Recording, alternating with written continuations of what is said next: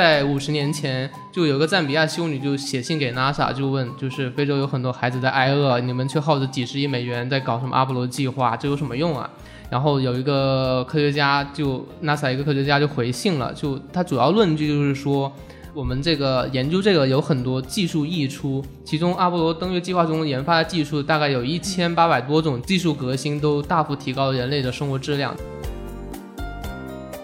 对，我觉得就是像类似于古人的生活 versus 神话，和现在当代人的生活 versus 科幻，它其实本质上。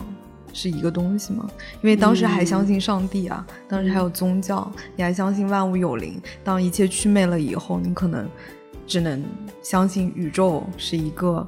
可能还有你未知的存在。那等宇宙也去魅了之后怎么办？我觉得人把自己的那个能接接着自己的东西都给做完了。我觉得这个资本主义生产体系。就是我们把那个污染产业移到外星，我们去外星挖矿，然后然后我们顺便把工厂可能也建到外星，各种机器人顺便就把制造了，然后我们就享受这个高物质的条件。但是问题就在于，在这个生产链条上那些器皿怎么办？就是它不在这个生产链条里，就像《北京折叠》里面那些人，剩下人他们干什么去呢？难道来送外卖吗？外卖也被机器人取代了吗？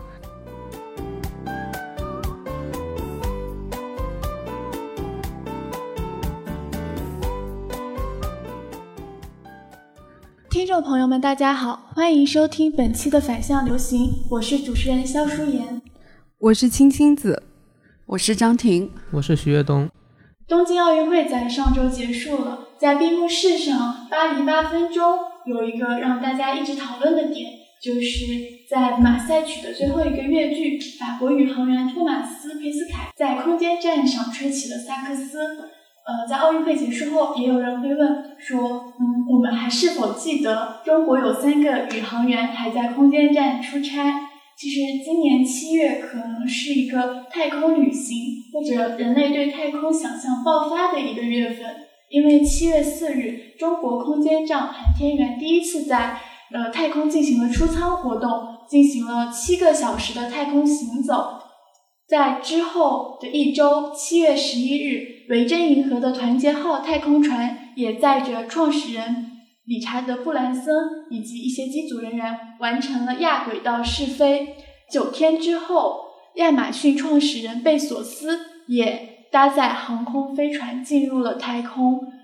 这一次太空新闻能引发这么多的讨论，有一个点就是它让个人的太空旅游成为了可能，比如说。嗯，亚马逊创始人贝索斯的蓝色起源公司，它的最高的船票可以由私人拍卖，然后最后的价格拍到了两千八百万美元，而维珍银河的门票就便宜的多，只用二十五万美元每个人，然后据说目前已经卖出了六千多张。那我想问大家，如果你们有这个机会去太空旅游的话，愿意吗？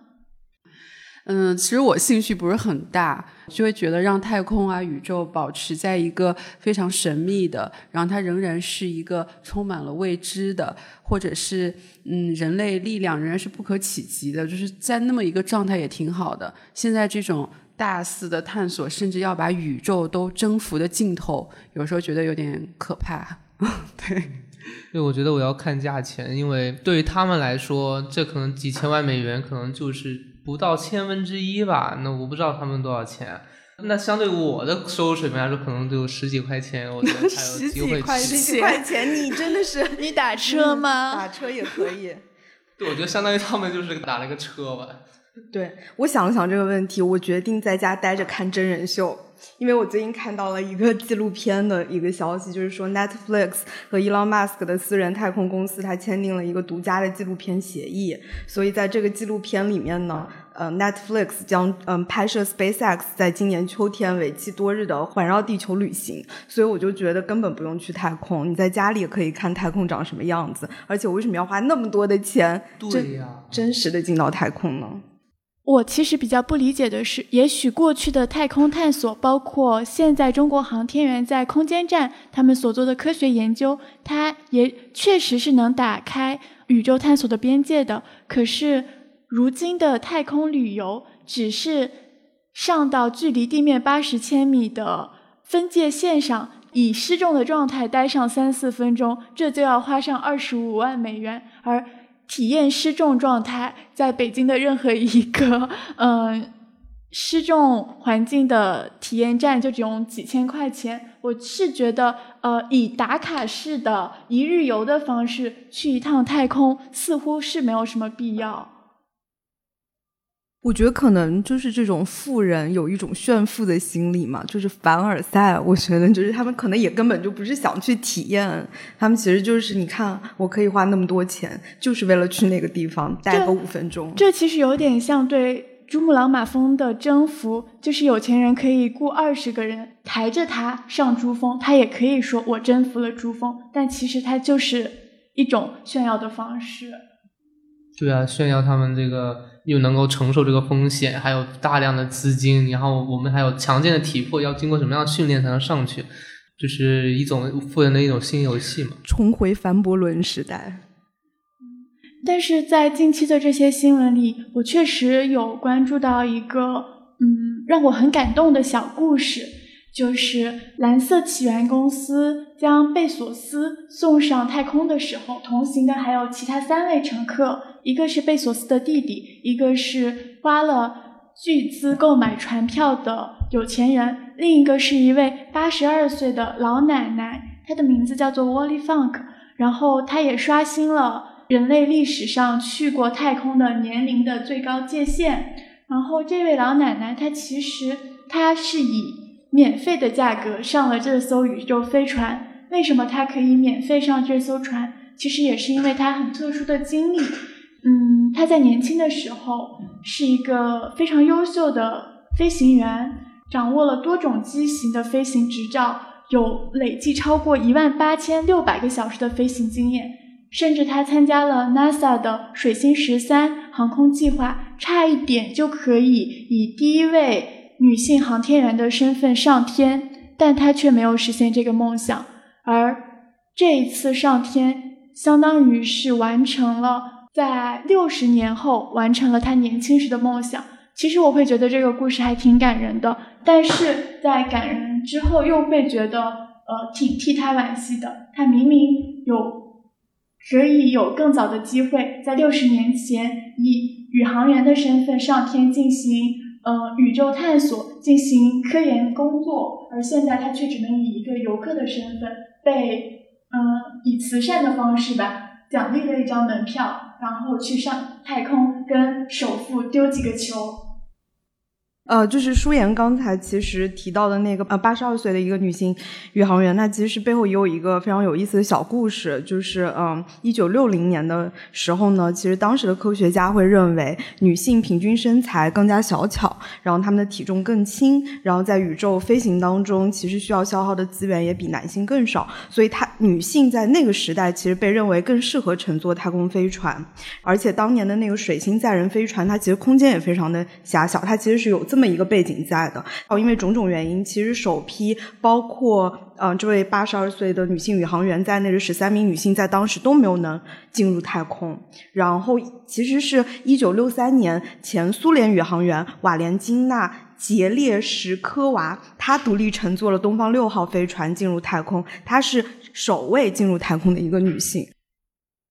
当时水星计划是在美国国内遭到了各方面的反对，然后最后是取消了这些女性航天员上天的机会。但是他们据理力争，到国会召开了听证会，想要为自己争取上天的机会。但是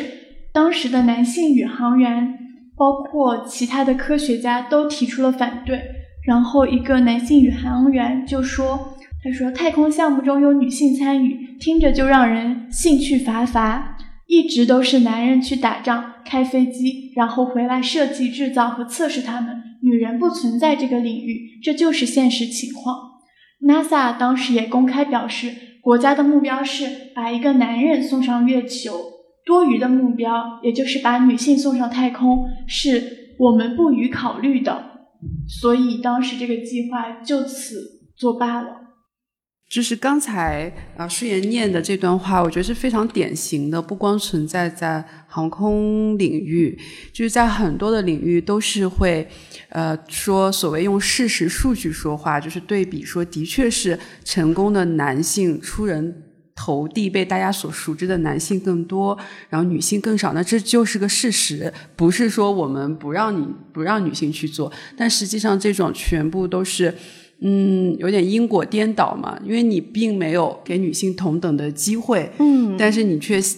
把这个。啊，结果反过来又作为了女性做不到的一个论据。嗯嗯，而且除了因果颠倒，它其实还有一个词叫做马蒂尔达效应嘛，就是在事实层面，其实当时有很多，包括在 NASA 里面工作的很多女性女科学家，她们其实是被写出了历史的。嗯，二零一六年那部就是《隐藏人物》，其实就是把当时在 NASA 工作的那些黑人女程序员的贡献。嗯，通过电影的那个方式表达出来了嘛。然后马蒂尔达效应，它其实讲的就是，呃，人们会认为说女科学家取得的成就，它其实经常被归功于和他们一起工作的男性科学家身上，但其实根本不是。我昨天在查一些数据，就是无论是航天航空领域，还是那种所谓被男性 dominant 的那种计算机领域，其实女性的贡献都非常多。但是我们一提到这些领域，首先想到的都是男性科学家。比如说，我就发现说，第一个世界上第一个发现 bug 的人，他其实叫做呃 Grace Hopper，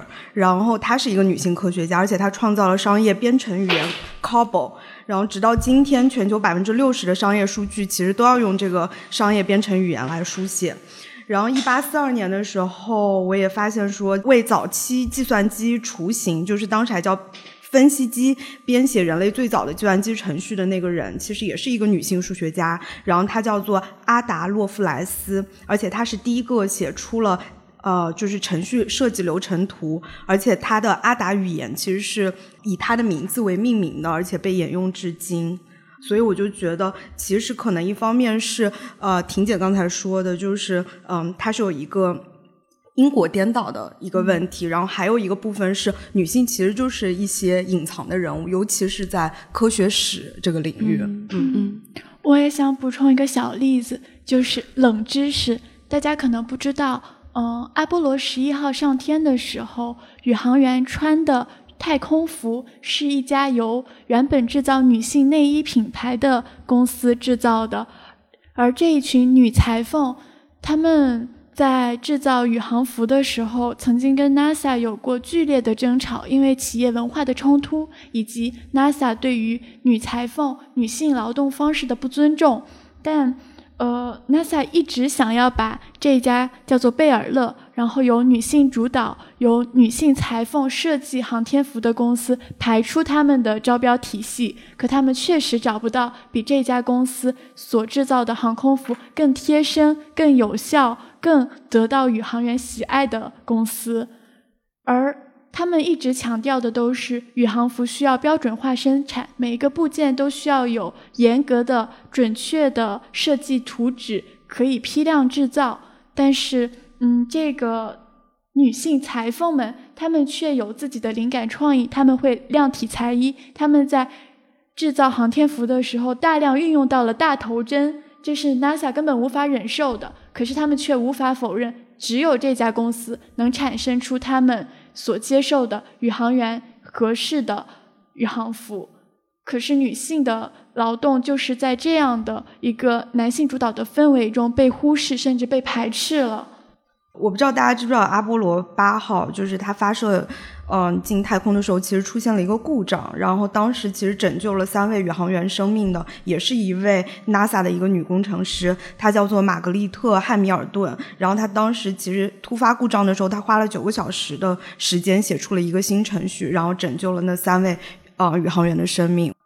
可能就是因为女性在航空事业中的缺席或者说被忽视，这一次的航空竞赛也有很多媒体把它的标题取为。三个老男人的竞争，也就是呃，维珍航天的创始人理查德·布兰森，以及亚马逊的创始人贝索斯，以及目前最具竞争力的埃伦·马斯克。在过去，航空航天一直是国家实力的象征。然后对太空的探索也发生在呃举国之力的体制之下。而现在航空业似乎进入了更多资本由商业公司主导，在我看来，这背后的竞争意识是始终存在的。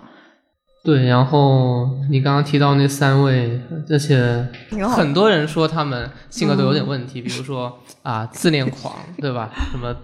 偏执狂，而且就表演性人格。你看他们都这三位，可能贝索斯比较没有那么表演性人格，但他据说他特别偏执，然后。他们很喜欢在在媒体上曝光，就就成把这个事情给炒起来，然后大家把这个热度炒得很高，然后想当成网红。他们哎，对对对，我觉得他们有有一点这个意思。吴晓波对他们三个的评价就是疯子、憨人和痴汉。对，我觉得吴晓波这个评价。说的还比较准确，我觉得这这也很正常，因为这是一个比较大的风口嘛。那你要抢这个风口，有时候只有这样性格的人才有可能做出这样的事情，而且以这种方式把这个事情给给炒起来、炒作起来。所所以，我觉得，嗯，这个事情对这个太空旅游的商业开发的意义也是挺大的。其实，我觉得像马斯克说他要殖民火星，我觉得一百年内很可能都没有特别特别大的进展。就人类可能上上不去真正的殖民，但我觉得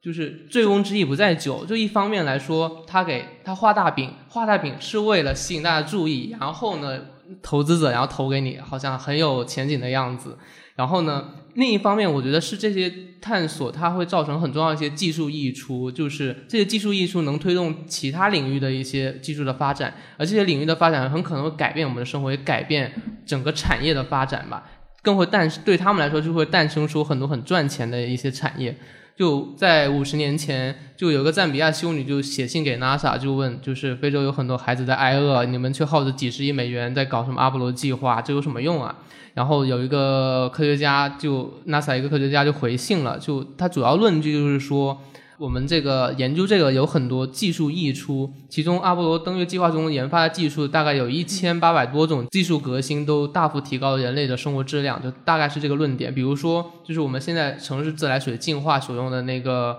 呃水净化设备，还有吸尘器，还有监测宇航员身体数据的传感系统，现在就在那个 ICU 里面用的。然后还有包括数字影像处理技术，还有。它也会用在医学上，用在那个处理核磁共振的时候对人类影响，还有内置电源的生产生活工具，最初就方便宇航员在舱外作业发明的，还有我们方便面里面的脱水蔬菜，还有就是那个太阳能板，对，然后就这些。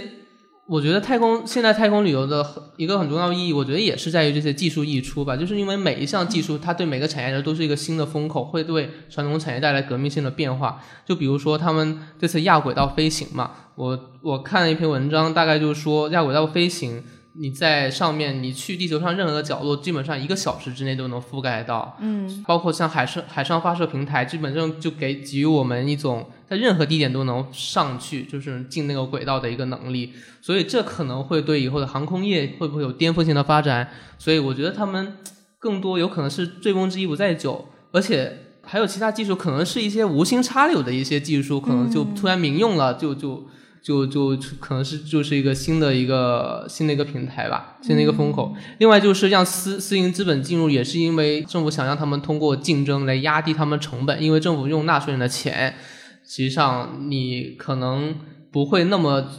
有动力去压低那个成本的。呃，压低成本之后，很很多东西才会更加普及，更加普及之后，这个东资本才会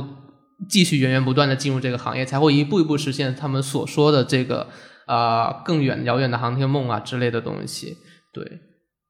嗯，我其实看到另外一个维度，就是一个挪威社会学家，他叫 Victor Shamas，他写了一篇论文，那个论文的题目其实是借用了尼尔，就是 Neil Armstrong 那个 statement，就是说那个人呃太空是人类的巨大飞跃嘛，然后他把这个。呃，这句话改成了“太空是资本主义的巨大飞跃”，因为的确就是我们今天其实进入到了一个太空被商业化的这么一个呃比较新的一个时代。然后他就在那个文章中，他把六十年代的太空探索和今天的这种呃比较带有殖民意味的呃太空探险吧，然后做了一个对比，然后给他们取了两个不同的概念。他觉得之前的其实叫做呃 old space，就是旧空间，然后现在叫做新空间，然后后空间哦旧空间它其实是。呃，主要是冷战时期的那种空间关系模式，因为当时其实一是国家主导着外层的空间，二是它整一个竞争其实也是国家跟国家军事实力的一个竞争嘛。然后新空间它有几个特点，然后第一个特点可能就是它的那些呃，就是空间企业，它跟国家其实还是纠缠在一起的。就是比如说 SpaceX，它背后其实也是依靠国家的一些政治性的力量的，然后也依靠国家的一些资金啊、物理基础设施啊、技术转让啊、监。管框架这种就是基础性的一个支持吧。然后第二个其实是说，这种新空间，他们资资本家们，他们其实战略性的运用了这种人文主义的主题。就比如说像伊隆马斯克，他上太空的时候，他可能会就是携带着一些非常浪漫化太空的一些音乐。对吧？然后其实也是为他们的殖民活动激发热情嘛。然后这个社会学家其实把这种做法称为资本主义一种对太空的一种新的情节。嗯，所以其实如果说我们今天是生活在一个太空商业化的一个时代，它本质上就是一个资本主义在空间的一个扩张，然后它背后其实也就是一套资本积累的扩张逻辑所推动的嘛。嗯，对，其实就跟大洋大航海时代还是有点相似。对，是。对，其实。一开始可能就是官方皇室之类资资助你去寻找新大陆、寻找新航道，寻找了之后，其实最重要的动力是因为远方的香料、远方的黄金，然后驱使了无数商人，这这些这些这些怎么说呢？金钱真是这个万物之源，就是他们动力之源，才会有当今面当今现代的的这个事业状况吧？对啊。无论是这种卫星发射、太空旅游、小行星采矿，它其实都是为了 benefit from it 嘛。对，假如没有利益的话，这个事情不可能那么快的进展。但是关键是他今天就是会用一系列的什么人文主义，就是对太空的这种浪漫的遐思，对啊。就是普遍化的这种伪装嘛，色彩还是非常浓厚的嘛。而且，其实仔细想一想，就是无论是能够享受这些利益的，还是去 exploit 这些利益的，其实都是那些非常非常富裕的阶层。嗯，就像刚才说的一张门票或者一张船票，它可能就是一个人一年的工资可能都没有那么多。嗯。但是另一个角度，之所以对于太空浪漫化的想象，或者说这种。太空探险的行为能激发那样的讨论，或者给一些网民一种美好的幻想，也是因为对太空的探索长期以来，哪怕在科学进展之啊，在科学技术得到发展之前，就一直存在于我们的文化之中。就对于太空的想象是自古以来就有的。就我觉得像以前我们说天圆地方，到日心说地心说，然后再到对于太阳系、对于银河系的探索，就人类一直就有着对于宇宙的想象。其实我觉得是一样的，就跟古代人对远方的想象，对东方、西方对东方的想象，还是我们对远方想象是，呃，很类似。你会把自己的一这一套逻辑会投射到呃外面，呃，就是外部。然后太空也进入了我们的视野，因为进入了我们这个交通工具可触及的一个范围嘛。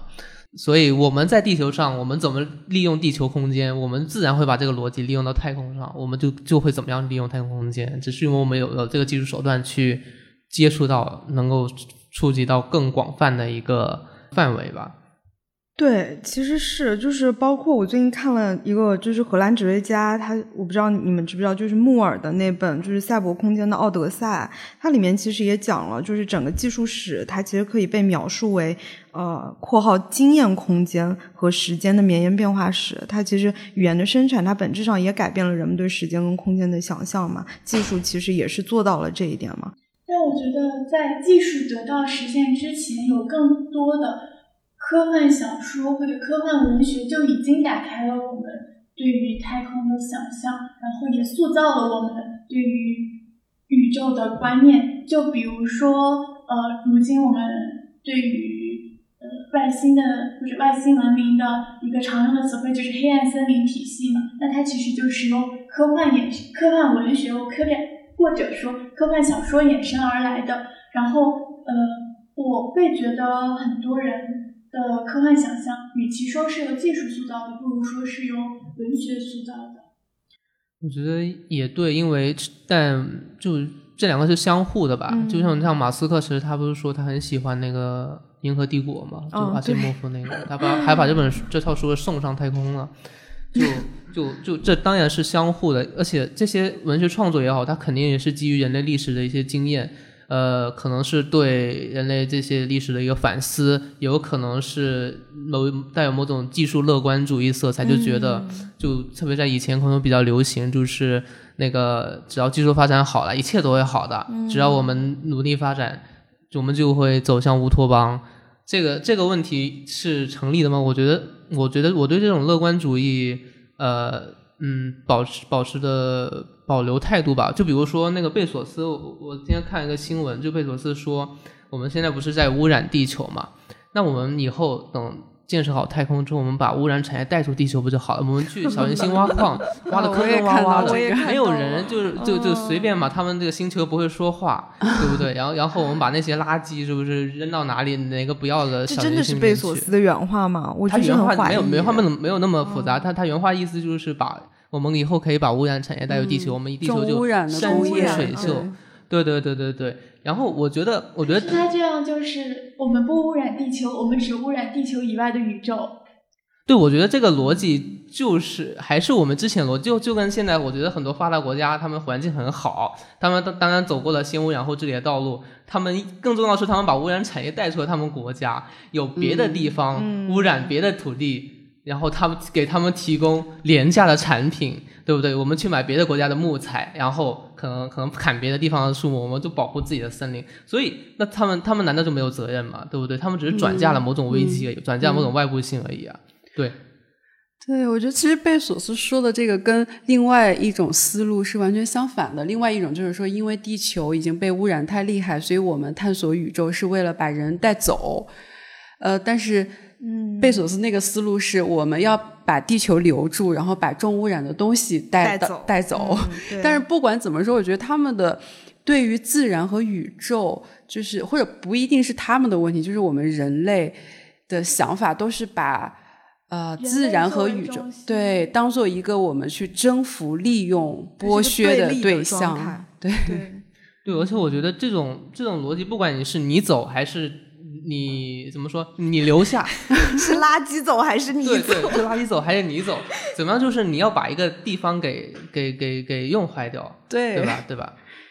然后呃，怎么说呢？就是然后没有利用价值了就抛弃 或者就走，这么说人就移民了嘛，就是火星移民了嘛。所以就是这个这个体系肯定是产生了很多这种废弃的空间，这种废弃的地区来，就是怎么对说？可能一个欧美中产阶级的生活，可能要有无数个底下好多个人的比较悲惨的生活来支撑的，这就不好听，比较说的比较不好听。而且我我个人比较讨厌一些欧美中产阶级，有时候他们挺虚伪的，就是他们会觉得啊，你们这个这些地方为什么污染那么严重啊？你们你们不应该污染环境啊！但是问题就在于，在这些地方他们没有选择。那你说发展也是一种人权，那他们就不吃饭了嘛？那他们在这里面，他们他们能有什么选择吗？他我觉得他们，我觉得假如一个左派没有对这个这个体系有比较全盘的一个批判能力的话，我觉得我觉得这种这种左派就会很虚伪，就是他们一方面又要觉得保持自己的一个生活条件质量要高，然后另一方面又又觉得你们这个应该跟我一样，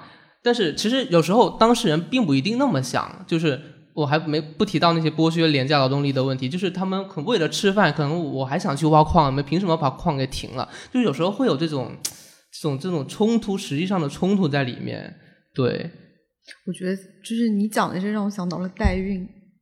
啊我觉得代孕其实本质上也是有这样的一个逻辑。它都是基于一种逻辑，是我不想破坏我的环境或者我的身体，那么我就把这种代价转移出去，让别人去承受。但是岳东说的那个就是更不可理喻的是，有些人还会在道德上觉得，对那你就不对，你这个就不对对然后再加以批判再加以批判一番。但比如说我问你，对吧？你可能会直接负，我觉得直接负责的可能是那些跨国公司，但你有可能不用这些跨国公司的产品嘛？比如说我告诉那些中产阶级说，你们手机里可能某一种金属是非洲某个矿中重污染的矿中一个童工挖出来，他们还敢不敢用手机？那他们还得用手机啊！我觉得他们有时候会有这种矛盾，但我觉得这个话题就就就岔开了。嗯，对对。另外，我还想到另一个问题，就是呃，关于自动化的一个问题，就好像那个北京 折叠里面说的，为什么说这个问题？我觉得这个逻辑跟贝索斯那个逻辑是一样的，就是他那我们不剥削工人，人类有人权吗，不剥削工人，那我们就剥削非人类，我们就剥削机器人，就让机器人去去工作嘛。那我觉得问题就来了，就是。就是那这些不工作的人去干什么呢？他们靠什么吃饭呢？还是这个问题？就是我觉得这个资本主义生产体系，就是我们把那个污染产业移到外星，我们去外星挖矿，然后然后我们顺便把工厂可能也建到外星，各种机器人顺便就把制造了，然后我们就享受这个高物质的条件。但是问题就在于，在这个生产链条上那些器皿怎么办？就是它不在这个生产链条里，就像北京折叠里面那些人。剩下人他们干什么去呢？难道来送外卖吗？外卖也被机器人取代了吗？嗯，对啊，这其实是赛博朋克那个主题的科幻作品里经常会出现的一些状况，就是 high tech low life 嘛。对，就是我觉得可能现在像一些资源枯竭型城市已经出现了这种状况，就是你会发现那个地方很荒芜、很荒凉。我现在就有种科幻想象，随便说的，就是假如。你就是你懂得，就是拥有这些资源的，这外星资源那些自动化工厂，那肯定都是很富裕的阶层。嗯，那么剩下会不会大家都像这种资源型城市一样的？比如说我这个地方什么都没有，连廉价劳动力都不是一个，都不是一个在市场上都不是很，你就竞争不过机器人。嗯，然后我们资源去外星挖呗，外星更便宜，那那个地方还有什么用？那会不会变成一个很荒凉的一个像我们这些资源型城市这样枯竭的地方？对啊。所以可能就是我们现在很多人抱怨自己在干那个什么 bullshit job，就是 对吧？就是这个工作对其实对社会生产没有任何意义。我觉得唯一的意义就是你那个工作把你关到格子间里面，然后让这个社会更加稳定，而且他定期的把钱发给你，让你去消费，这样促进这个生产链条的发展。那以后更多这些 bullshit job 都被机器人代替了，那我们做什么？那钱怎么发到你你的身上呢？就你怎么收这个钱？怎么去消费呢？你的危机意识非常的强。我觉得这也是很多反乌托邦或乌托邦小说里面会会涉及到问题。赛博朋克里面的设定其实本质上就是反乌托邦式的。其实，其实这觉得我们就仿佛已经来到了美丽新世界。对，哦，还真是。我觉得我们现在就在这个可能在这个临界点上，这也是为什么那么多科幻小说会，呃，就是刘慈欣说嘛，现在西方科幻小说很多都在向内反思嘛。嗯。就是其实就是因为我们社会遇到了类似这样的危机，就是。就是那时候这些全球化结构中的器皿该怎么办？政府发钱给他们吗？政府发钱给他们，那政府得得向谁多收税？那向谁多收税？向有钱人多收税呗。有钱人多收税，那全球化，那我们我不可以跑到开曼群岛去吗？只要有一个地方减税的，那我就跑那个地方，对吧？就像电影院有人站起来，你也得站起来看电影，对不对？就是就是那为了国际竞争，但每个国家都去想要拥有最大的竞争力，大家都在减税啊，对啊，那怎么样？就是这这个这个问题怎么怎么怎么解决呢？那你说，那你可以让这些在在待在资源枯竭型城市的人，像我们一样移到大城市里面，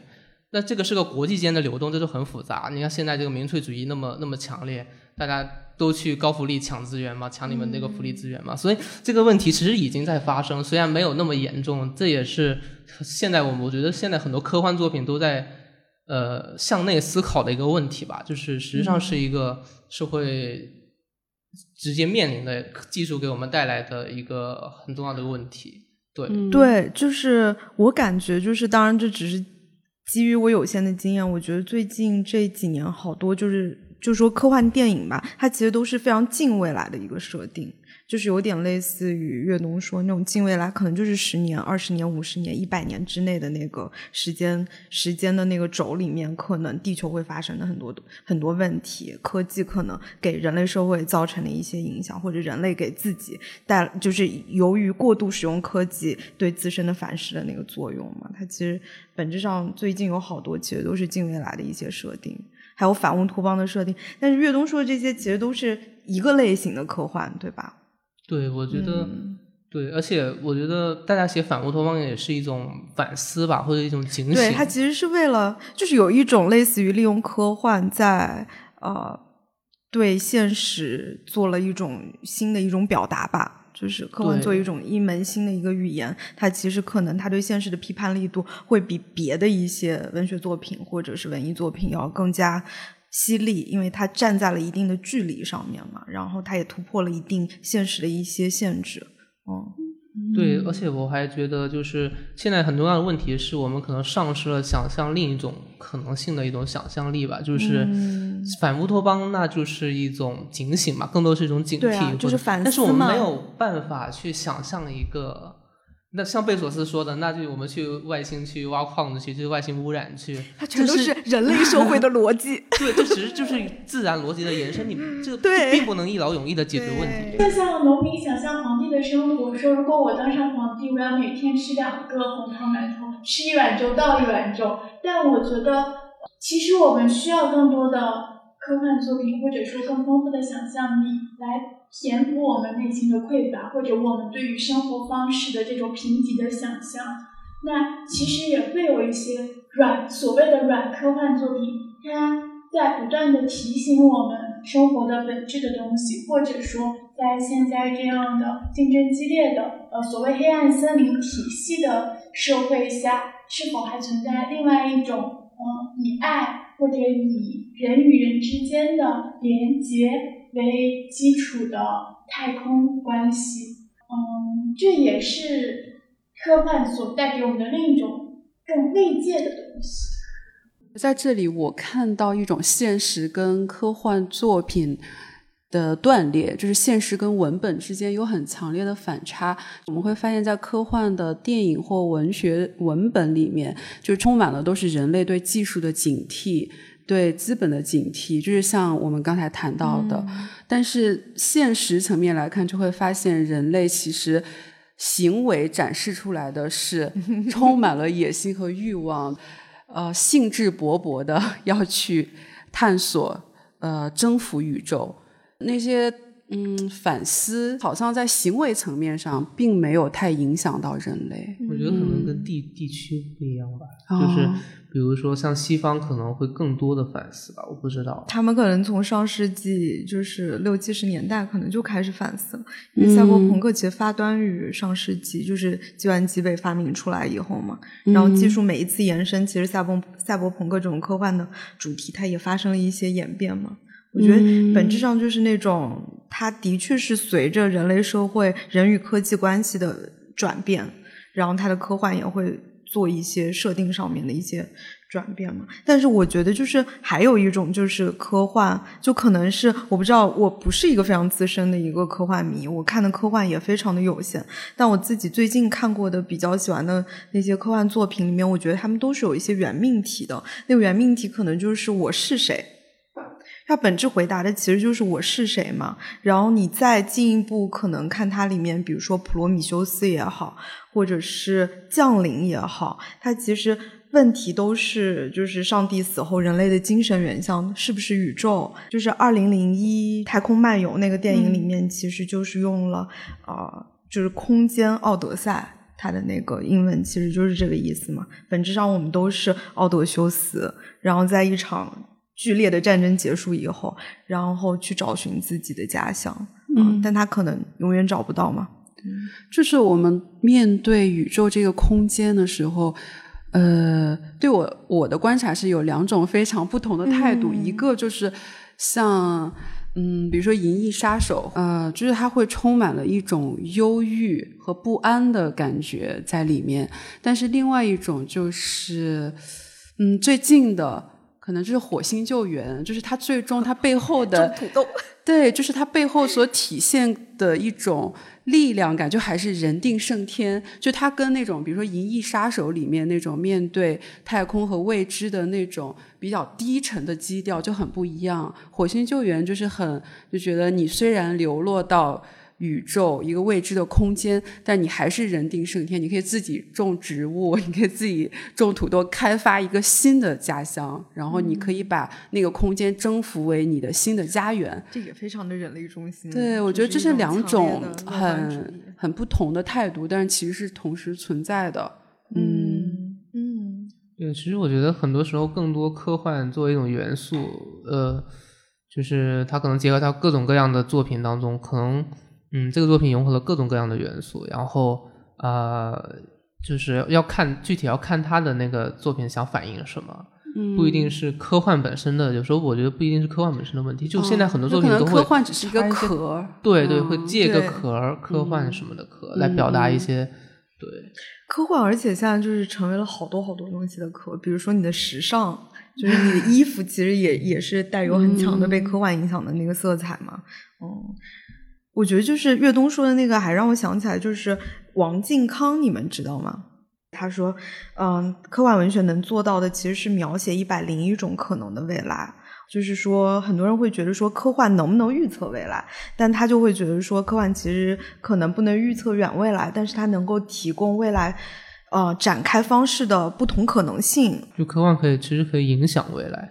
你作品出来了，看的人多了，就不就影响了那些人吗？就是它其实也是一个在转换的，嗯，相互影响的一个过程。嗯。”我觉得人类跟地球的关系 是不是有一点进入了倦怠期？就是有点 像岳东讲的，就是很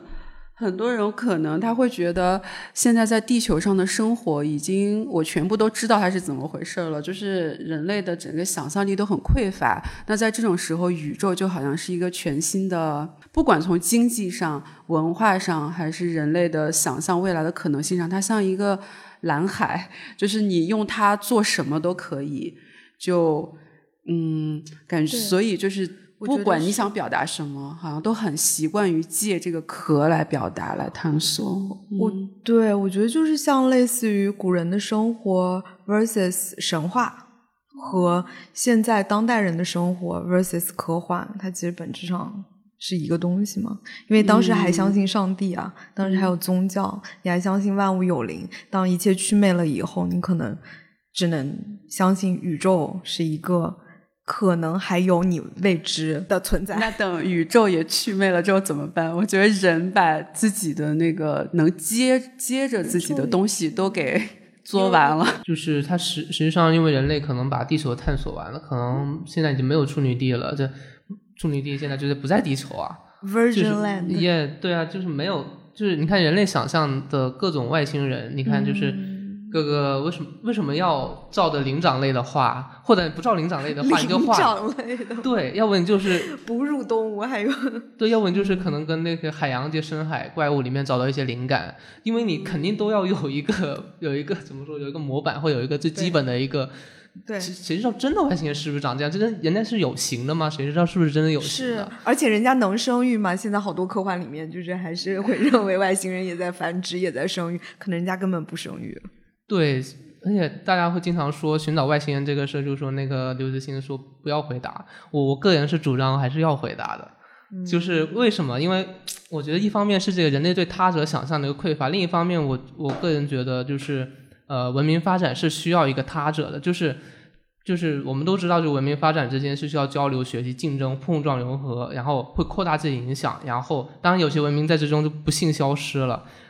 就是，但没有他文明的他者的话，人类文明是不会发展到今天的。就是比如说你在很偏僻的地方有几个部落，然后经过互相学习、碰撞，融合成一个文明之后，发展出比较灿烂的文化，然后假如没有继续的交流的学习对象，你可能就停滞在那儿。或者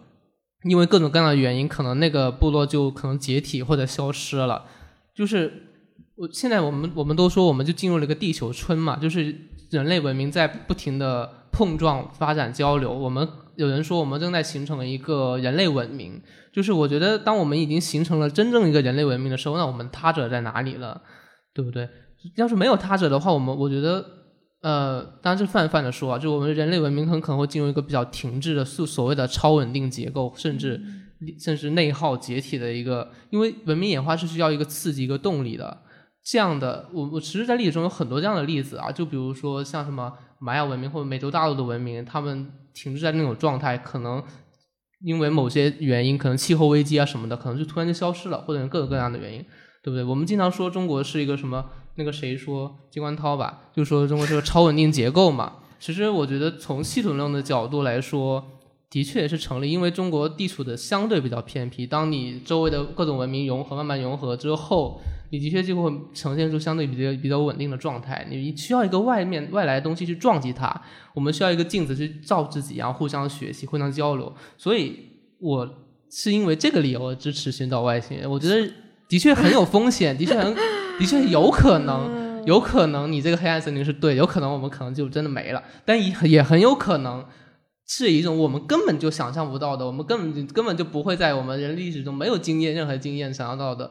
它就存在，然后还能与我们交流，谁知道呢？我觉得这个可能性是开放的，这是人类五千年来的未有之大变局。假如真的找到的话，未有之大变局。那那越多说的这个，就是可能会面对来自一个虚无主义者的提问。那假如说人类的文明就是停滞了，然后它可能就是。解体了或者怎么，那又怎么样呢？那就停滞了，解体了，就不觉得一个？我觉得人类有一个很本能的一个东西，它是会去探索一些，会好奇。我觉得好奇是一个人类比较呃一个本质吧，有一个乡愁在。其实对，觉得就他会对未知的东西既害怕，但是又又很想知道。对，又很想知道。我觉得这种感觉是很奇妙的一种感觉。所以这个就是只有人类在意，因为你所谓的本能啊，或者什么，就是人的本能。对，我觉得是。对，我觉得这是人的本能。对，是，我也觉得这个是本能。对。我很担心的一点是，人类在这种探索中过于膨胀，然后丧失了对宇宙、对未知的那种尊重和敬畏。所以我觉得是需要恐惧的。没有恐惧，他们不知道敬畏，就是对。但我觉得，可能宇宙本身的未知就是值得敬畏的。就我最近在回一个读者来信的时候，他就说：“嗯，记得有空常常看看星星和月亮。那为什么我们仰望星空的时候会感到内心的平和，或者感到呃？”它所带来的慰藉，就因为它是浩渺的，它是未知的。我们在他面前能感受到自己的渺小和自己所谓这些微小的人类文明的微不足道。你的这些情绪都是不重要的。而当人类。那样大张旗鼓地向太空探索。如果我们真的找到了新的外星文明，或者建立了外星殖民地，那种人类自我中心就会无限的膨胀，会有那种我们仿佛可以征服整个太空，整个太空可以为我所用的盲目自信。我觉得这是非常可怕的，就是我们丧失了对一切其他生命或者其他文明的那种平等也好、敬畏也好，或者那种。呃，对于更多文明状态的可能性的想象的丧失，我都觉得很恐怖。我宁愿对我就去遇到他们。那假如人类还延续这种逻辑的话，那就等着外星文明的教训，就就类似这个意思。就是你自己造建一个他者，就是你知道吗？我我觉得无论是你说的还是舒言说的，其实都是把人跟宇宙给对立化了。就是你是认为人跟宇宙，就是宇宙外面有他者，其实就是你自己，你的主体和一个他者，一个个体的一个人类是需要一个他者的。对，我觉得你要去界定自己。嗯。特别是我觉得你要实现，不管肤色，不管不管你种族，你要实现真的人类认同，是一个很坚固的认同，肯定是需要一个。只是说它的尺度很微妙嘛，因为你一不小心就自恋了嘛，因为镜中只有你自己，很有可能。假如这样的话，我觉得。就是你，你其实是抱有一种，就是类似于信念，就是一定有一个他者的存在，我可以这样理解吗？就是你是觉得我们需要在他者的反射中，在才能确立自自身的认同，而且而且会反思自身认同，嗯，特别是你面对的一个跟你完全不一样，而且甚至无比强大，甚至你理解不了的他者的时候，我觉得人类一定会反思自己，就是为什么为什么我我们会这样想？对他们为什么我们理解不了？就当然这个我觉得挺挺微妙。当然有可能外星文明根本就不 care 我们，压根就不 care。对啊，我觉得很有可能就是这样，就是压根不在乎，就是可能早就知道我们在这。对啊，他早就知道，他可能根本就无所谓，也不我觉得其实人还是有恐惧的，就是刚最开始我们舒言提到那个黑暗森林体系啊，这些就是因包含着人类对宇宙的或者外星生命的恐惧，但是。就是他给我的感觉是这种恐惧，呃，它仍然是弱于本能的，弱于越冬刚才提到那种探索的本能、好奇心的本能、征服的本能。就人的生命能量太巨大了，就是他想要去探索未知的处女地也好，怎么样？就他的那个欲欲望大大的超过了他的恐惧，所以他就会在现实生活中。呃，富人，富人之所以去做，可能就是他们有条件去做，他们有钱去做，但是可能他们也是体现了一种人类普遍的欲望，就当你能够去做这件事情的时候，人就很难压抑住自己的那种本能。嗯，这个好像把人就是又。动物化的，但是其实这种东西，宇宙并不在意的，甚至可能对宇宙是一种破坏。我觉得宇宙可能，其实我觉得并不需要有一个真实的他者，其实你有一个想象的他者，他就可以变成你的自我关照的一个镜子。比如说科幻文学能不能成为一个想象的他者？那我们通过科幻文学，我们也照见了人类社会当中很多被遮蔽掉的一个阴暗嘛。然后我又想起来，比如说，嗯，昨天晚上不是那个流星雨，你们知道吧？就是那个直播嘛。然后你们看到底下所有的留言了吧？那个留言都是关于人类自己，没有，大家都是在那些所谓的浩渺的黑暗当中，然后在倾诉吗？对，许愿的许愿，然后倾诉自己的一些伤心往事。我觉得人类就是对，所以流星根本不在意。对，我我的意思是，嗯。我们人类自己创造它者也是根据自己的经验创造的嘛？我觉得我们缺少完全陌生的经验。我觉得就像比如说以前那些人类学家去一些小岛或去哪里去寻找所谓的异文明，就是人类有这种本能去寻找文明中中的一些不同点，然后后面就变成了映照呃自己当中的某些问题也好，什么也好。那现在人类学家不也是一个人类学不也是个反思的学科？对吧？也从这种别的文明中找到，其实其实人类社会是可以这个样子的。那我们为什么会成了这个样子？对不对？人类社会是可以这样组织的。我没有说我们要把这个逻辑去加到强加到他们他们身上。对，我是我，但是我我会有一个疑问，就是我觉得，比如说，嗯，我理解需要有一个他者的存在来关照自己，或者你需要一个巨大的一个完全陌生化的一个东西来，其实是震慑你自身嘛。但是我觉得有一个问题，就是人类其实对自身都不了解。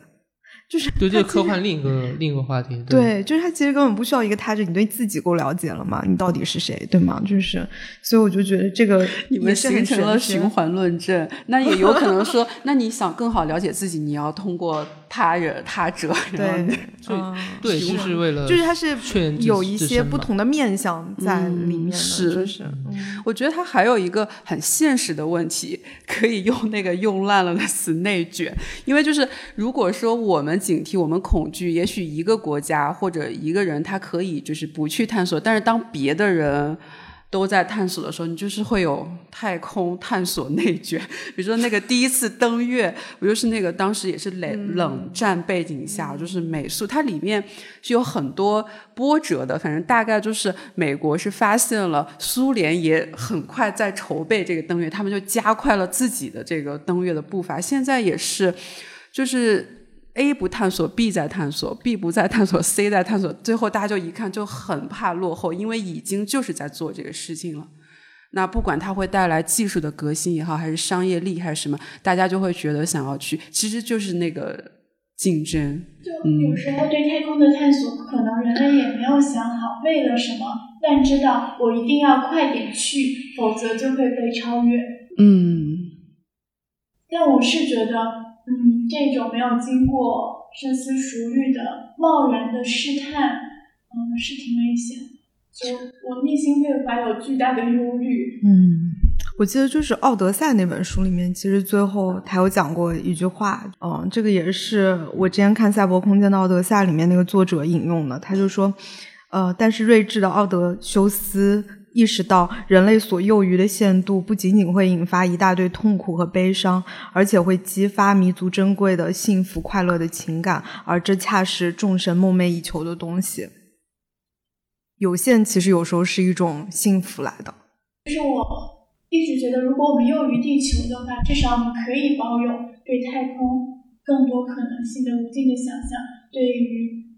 那个璀璨的星空背后拥有怎样的。地外文明有无限的可能的幻想，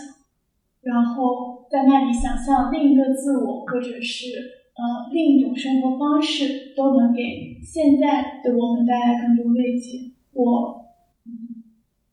意识到我的无知，意识到巨大的未知，能让我感到安心。我觉得人类就是一种充满了矛盾的 动物，就有时候会觉得人类是非常非常渺小的，但它又可以是非常伟大的，它可以是非常。脆弱，但又可以很强壮。然后有时候你觉得人类可以非常谦卑，但有时候又非常的傲慢。就在太空探索这件事情上，我觉得人类的这种矛盾和